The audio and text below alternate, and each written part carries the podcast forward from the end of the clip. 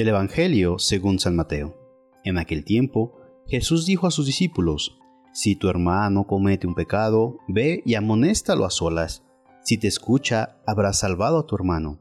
Si no te hace caso, hazte acompañar de una o dos personas, para que todo lo que se diga conste por boca de dos o tres testigos. Pero si ni así te hace caso, díselo a la comunidad. Y si ni la comunidad le hace caso, apártate de él como de un pagano o de un publicano. Yo les aseguro que todo lo que aten en la tierra quedará atado en el cielo, y todo lo que desaten en la tierra quedará desatado en el cielo. Yo les aseguro también que si dos de ustedes se ponen de acuerdo para pedir algo, sea lo que fuere, mi Padre Celestial se lo concederá, pues donde dos o tres se reúnen en mi nombre, allí estoy yo en medio de ellos. Palabra del Señor. Sigue el discurso eclesial o comunitario de Jesús, esta vez referido a la corrección fraterna. La comunidad cristiana no es perfecta, coexiste en ella el bien y el mal.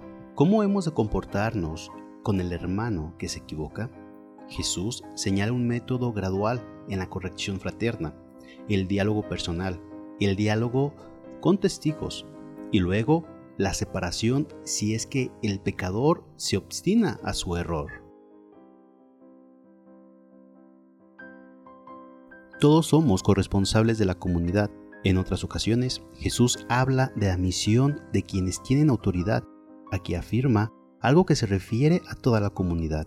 Lo que aten en la tierra quedará atado en el cielo. Donde dos o tres se reúnen en mi nombre, ahí estoy yo en medio de ellos. Cuando un hermano ha faltado, la reacción de los demás no puede ser de indiferencia. No es que nos vayamos a meter continuamente en los asuntos de los otros, pero nos debemos sentir corresponsables de su bien. Esta corrección no la ejecutamos desde la agresividad y la condena inmediata, con métodos de espionaje o policíacos, echando en cara y humillando. Nos tiene que guiar el amor, la comprensión, la búsqueda del bien del hermano, tender una mano, dirigir una palabra de ánimo, ayudar a rehabilitarse.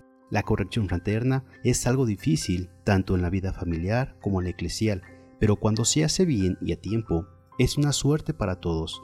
Habrás salvado a tu hermano. Corrección fraterna entre amigos, entre esposos, en el ámbito familiar, en una comunidad religiosa, en la iglesia, y acompañada de la oración. Orar por el que ha fallado es una de las mejores maneras de ayudarlo y además nos enseñará a adoptar el tono justo en nuestra palabra de exhortación cuando tenga que decirse.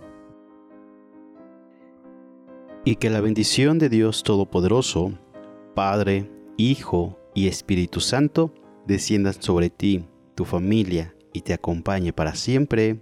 Amén. Si te gustó esta reflexión, te invito a suscribirte al canal, darle clic a la campanita y compartirlo para que más escuchen y mediten la palabra de Dios.